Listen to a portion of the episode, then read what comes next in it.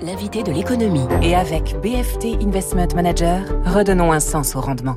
7h16 sur Radio Classique. Bonjour Éric Delannoy. Bonjour. Économiste, président du conseil du, de, du conseil de la société Tenzing, spécialisé dans le conseil en stratégie.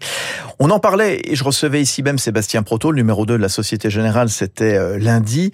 Résultat record au troisième trimestre, le meilleur trimestre de son histoire, mais pas que. BNP Paribas, BPCE qui multiplie par deux son bénéfice, et puis ailleurs on a Banco Santander, Deutsche Bank dans le vert. Pourquoi ce regain des banques européennes au troisième trimestre? Alors, pour deux raisons majeures. La première, c'est que vous avez constaté, comme tout le monde, qu'il y a une reprise économique assez intense euh, depuis maintenant presque six mois, et que par ailleurs, euh, les États et les banques centrales ont accompagné cette crise de manière assez efficace pour éviter un effondrement du système. Il est bien évident que la conséquence de ça, c'est qu'il y a de l'argent partout, hein, avec une reprise de l'ensemble des marchés. Et quand il y a de l'argent partout, ceux qui sont faits pour la gérer, pour la diffuser dans l'économie, pour faire en sorte d'assurer la liquidité des marchés, c'est-à-dire les banques, en profitent, sont les premiers à en profiter. Euh, c'est tiré par quoi spécialement euh, La banque de détail ou comme vous le disiez peut-être les revenus de la banque de financement et d'investissement dopés par cette reprise ou, ou les deux? Aujourd'hui tous les métiers, hum euh, c'est ça la caractéristique de cette crise, enfin de cette reprise en fait, c'est que tous les métiers en profitent.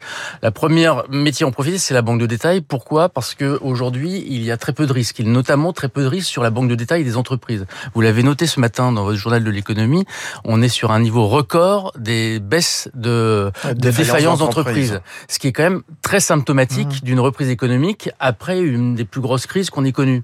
Et quand il n'y a pas de, de défaillance d'entreprise, forcément, bah, les banques n'ont pas de risque.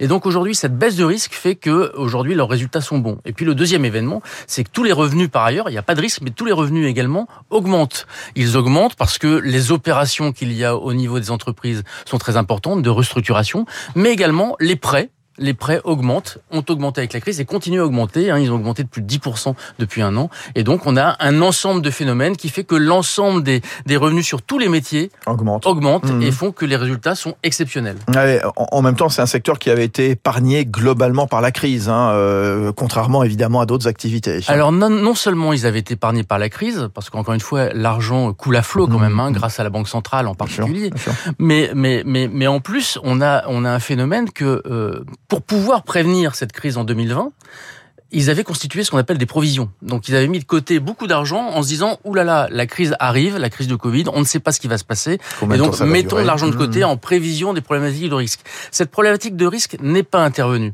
Et donc aujourd'hui, il va y avoir, c'est-à-dire que ces résultats vont continuer à être bons parce que tous les résultats tous les résultats que j'ai mis de côté dans les provisions, je vais devoir les remettre dans mes résultats. Et donc les, les résultats des banques vont continuer à être dopés par cette crise qui n'a pas eu lieu en fait. Tout, tout, tout juste, évidemment. Et aujourd'hui, euh, c'est un secteur aussi qui est moins exposé à la hausse des prix. Euh, on parlait tout de suite de l'inflation, notamment avec euh, François Vidal.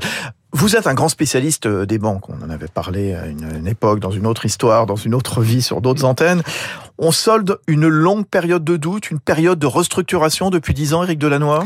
Alors oui et non. Oui, parce qu'on voit bien que le métier bancaire est résilient. Mmh. La grande crise de la banque, ça a été en 2008, pour le coup, avec une crise de confiance, une crise de solvabilité, une crise de liquidité. Ça a été extrêmement douloureux pour le secteur bancaire qui a conduit à un mouvement de consolidation important. Entre 2008 et 2010, en Europe, il y a eu 30% d'établissements bancaires en moins. Néanmoins, on reste quand même dans un secteur qui est fragile. Non pas le métier de la banque, mais le métier, la manière de faire le métier de la banque. Pourquoi la manière de faire le métier de la banque? Parce qu'aujourd'hui, les banques sont encore euh, empêtrées, si je puis mettre cette expression, dans des, des, des, agences qui sont très importantes, avec une fréquentation de plus en plus faible.